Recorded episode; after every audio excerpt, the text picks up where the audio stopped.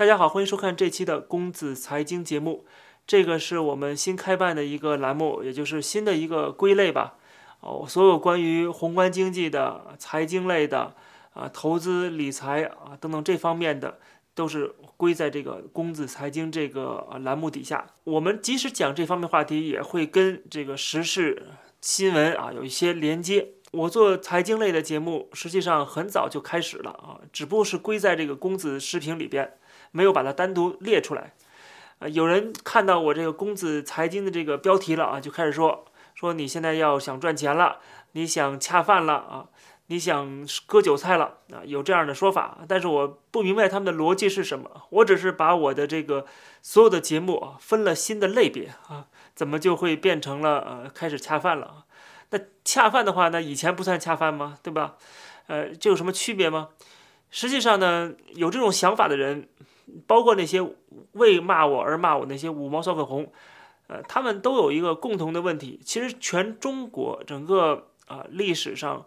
呃，有一个很大的问题，就是因为中国是个小农社会，所以说大家都耻于谈钱，大家都觉得金钱是一个特别。肮脏的东西啊，是呃不能去说、不能去碰的东西。呃，士农工商嘛，这个商永远是排在这个社会的最底层的啊，最让人瞧不起的。后来共产党来了之后，也同样是这样子的。你只要是经商的，你是做买卖的，你就是呃投机分子，你就是剥削者，觉得你这是搞资产阶级啊，你是反革命分子，跟钱打交道，这在中国历史上啊，这个不管是古代史、近代史。其实都是受到打击的，直到今天为止，所谓的共产党，对吧？这个名字也没有改啊，他们的这个理论也没有改，对吧？都是要共产的啊，只不过是基于一个现实政治的考量，他暂时还没有，呃，就是像毛泽东时代那样子啊，那么呃，非常的认真的去呃实现这个马克思主义所讲的那些啊理论啊。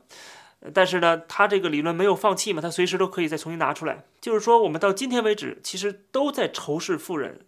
仇视做生意的，仇视金钱的作用。但是所有人又离不开金钱，就导致了一个很严重的、很扭曲的一种文化氛围和文化心理。就是一方面啊，又特别想要钱，想要过过更好的生活；但是一方面呢，又耻于谈钱，不敢谈钱，觉得做什么事情，哎呀，我不是为了。赚钱，哎呀，我不是为了利益啊，觉得这是很啊不好的听的一个说法。但实际上，每个人心里都是想获得利益。中国人就是这么的扭曲啊，这是一个几千年以来的一个文化传统啊所影响的。那么西方世界，我们知道本身它就是一个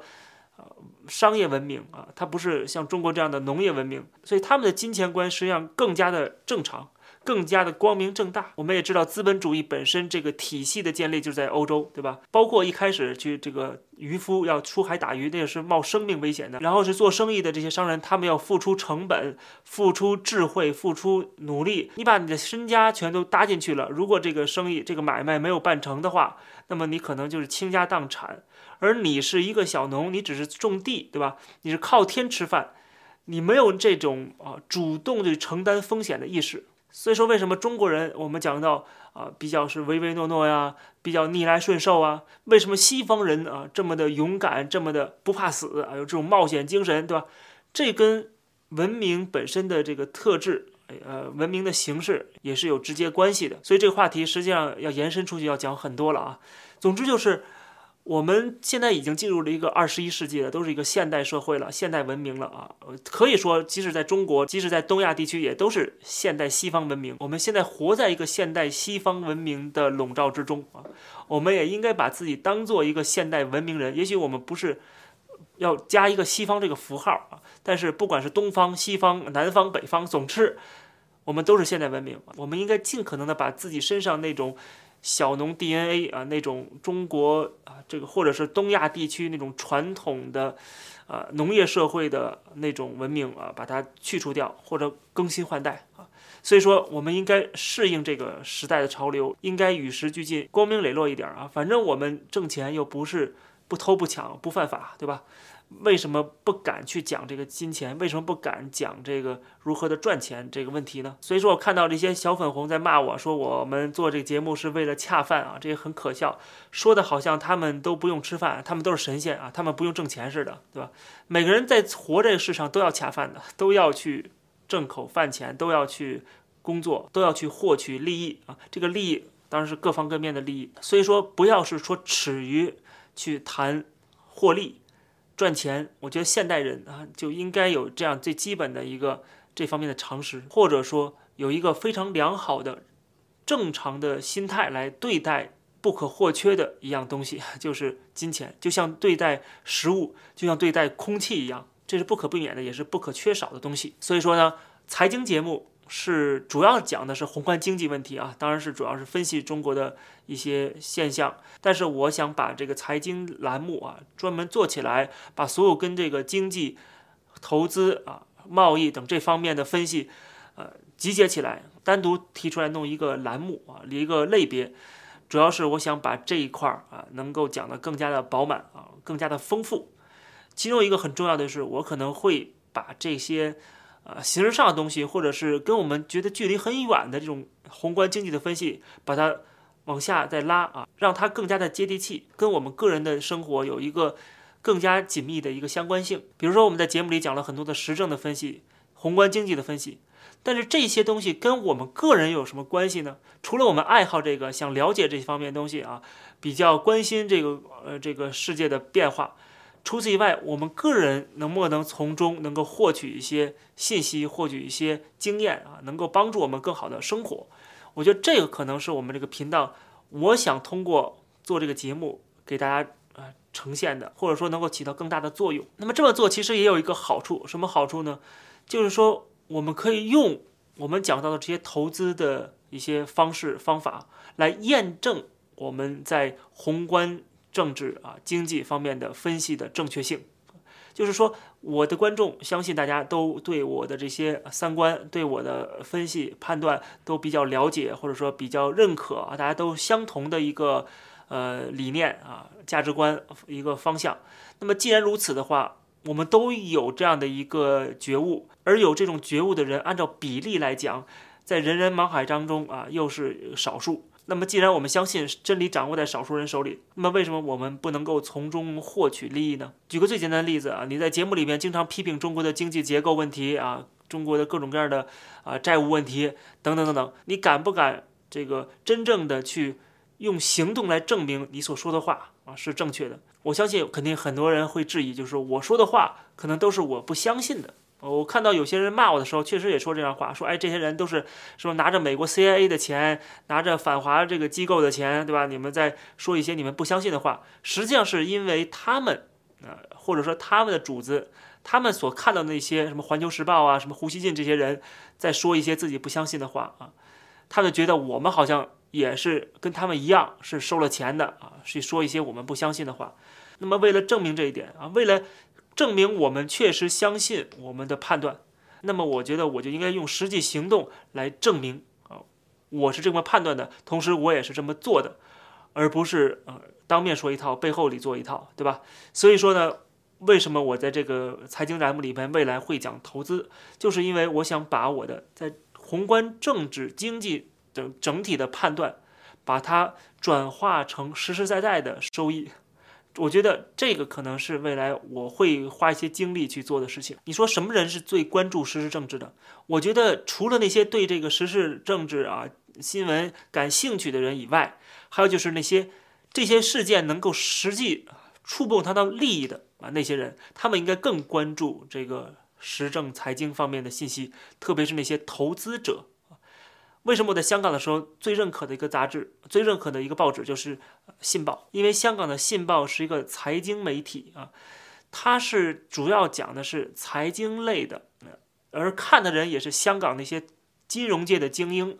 这就为什么他讲的内容都相对来说比较客观、比较中立、比较冷静啊。他判断一些事物，包括判断政治方面的风向啊，他都是以一种理性的角度去评判的。因为这些人他们要赚钱，他们必须要刨除自己的情绪，刨除自己的政治喜好，刨除自己的所有的偏见。这样的话，他们才能够非常清晰地认识事件的一个本质，然后做出一个投资或者财务的决策，而这个决策可能动辄是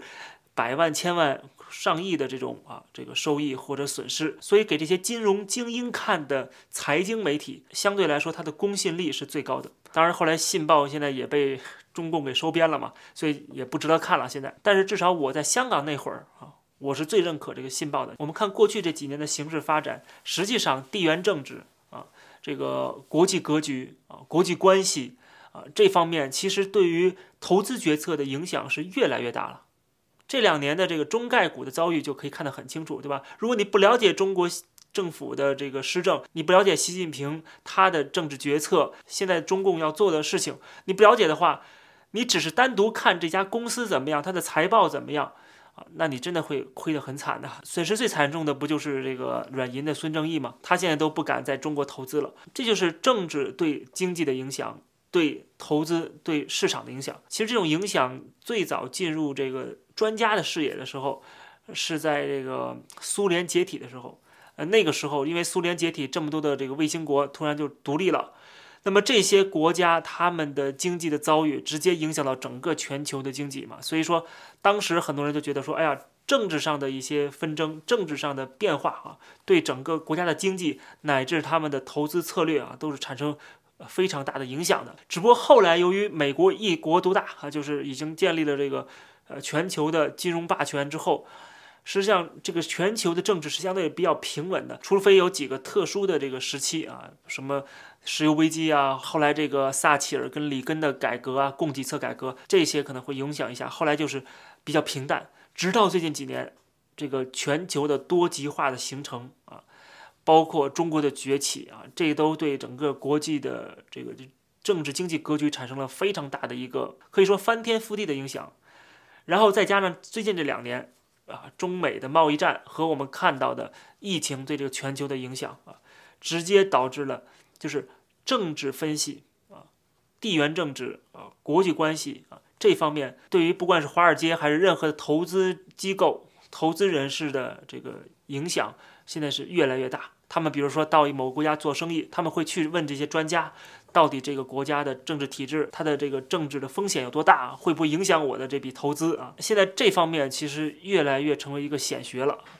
所以说，我们这个频道，我想未来发展的一个方向，或者说公子财经这一部分啊，我们会更加的聚焦政治对经济和投资的影响。这方面我会慢慢的总结出比较详尽的一个理论框架出来。这并不是随便一个人就可以很简单的分析出来。比如说啊，我判断拜登上台了，所以说怎怎么样啊，川普上台了，怎么怎么样啊？这个其实只是很小的一个侧面啊，很小的一个判断的一个依据。其实还有很多很多的依据啊，我们可以叫做叫 material constraint，叫做实质性的条件或者限制。那么这方面呢，我未来会更深入的去跟大家解读啊，就是说有些事情不是说某一个人他可以决策的啊，他有很多其他的客观条件的限制。我之前举过多次的一个案例，就是这次的美国大选，我说拜登如果上台的话，那么美国未来的一个呃对中国的战略方向会是什么样子？他的决策、他的政策的走向是什么样子？我在大选的时期啊，就已经跟大家解读过了，对吧？过了这么长时间，如果大家回去再看我那期节目的话，基本上八九不离十了啊，不像很多人他们的分析错的离谱。很多人当时就说了，拜登上台的话，那么美国就跟中国会恢复蜜月期，因为拜登有他儿子这个丑闻的问题，所以说华尔街也好，或者美国政坛也好啊，就完全向中共投降了。中美的贸易战未来也会偃旗息鼓啊。这种说法，我当时是全面的否定的。这不是简单的某个人上台了，他个人的意愿啊，就决定了这个政治的走向啊，没有这么简单啊！不要这么单纯，不要这么天真。所以说，把实证分析啊跟投资的决策给关联起来，这个是现在很少人在做的事情。虽然也有人这么做啊，但是主要是一些啊什么智库啊、某些民间机构啊可能会在这么做。啊，给一些特定的集团。企业啊，做一些这个一对一的咨询啊，但是我们不知道他们的咨询的这个效果是什么，对吧？我们不知道他们给出的报告，他们一般情况下不会公开的。但是我们这节目本身就是讲时政分析的，那么我们就有个天然的优势，可以把它转化到这个投资理财方向来啊。所以说，公子财经这个栏目不简简单单的讲说怎么挣钱、怎么投资、买哪只股票，而是说要跟我们的公子时平啊，就是我们的。宏观经济、政治啊，这个国际关系的分析结合在一起。实际上，虽然大家知道我的背景、学术背景啊是政治、是国际关系，但实际上我刚上大学的时候，我进到大学里边读的专业实际上就是金融。我开始读的是工商系，只不过我读了一年多的时间之后，后来觉得啊没有意思啊，不感兴趣。然后我就转了，转成了政治系。实际上，我如果没有转系的话，按照最开始那个学下去的话，最后就是进银行，就是当理财顾问呐，当金融分析师啊，就这条路了。当时我因为觉得纯研究金融、什么会计啊，学这些东西，我觉得很枯燥无味啊，转成了自己更喜欢的一个学科。一开始没有读那个学科的原因是，我觉得我的英文水平可能还达不到。说读政治系啊这样的这个水平，大一的课本里边就要读什么，呃，这个柏拉图的《理想国》啊，英文版的。后来呢，我跟这个相关的文科的这个学生交流之后啊，他们给我了很大的鼓励，说，哎呀，你没问题。后来到第二年，然后我才下定决心去转的这个学科。总之呢，我们新开的这个公子财经栏目啊，希望大家能够喜欢，能够支持。当然也不妨碍我们会继续的去讲解公子时评啊，去谈论。去分析时事新闻方面的内容。今天讲的都是我的一些做这个频道的一些想法啊。如果大家有什么好的建议的话，也可以在底下跟我交流。那么下一期我会专门讲一讲我的在投资方面的一个想法啊，就是如何的进行投资，我的一些心得，希望对那些想要投资的朋友有一些启发。我们知道，二零二一年过去啊，因为全球的通胀啊。而且呢，慢慢的这个疫情的恢复，资本市场实现了一个新的飞跃啊，再创新高。所以说，很多人都赚了很多的钱。那么，二零二二年会有一个什么情况？那么我是怎么打算的？如何去着手进行二零二二年的新的投资？到时候我会在节目里边，公子财经的节目里边跟大家分享。谢谢大家，别忘了点击订阅这个频道。我们下期节目再见。